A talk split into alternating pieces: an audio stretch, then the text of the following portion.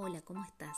Déjame invitarte a que juntos descubramos por esta serie de podcasts cómo diferentes circunstancias, experiencias de la vida han marcado en nosotros huellas que así han dado como fruto nuestra manera de pensar, nuestras expresiones, nuestro carácter y temperamento.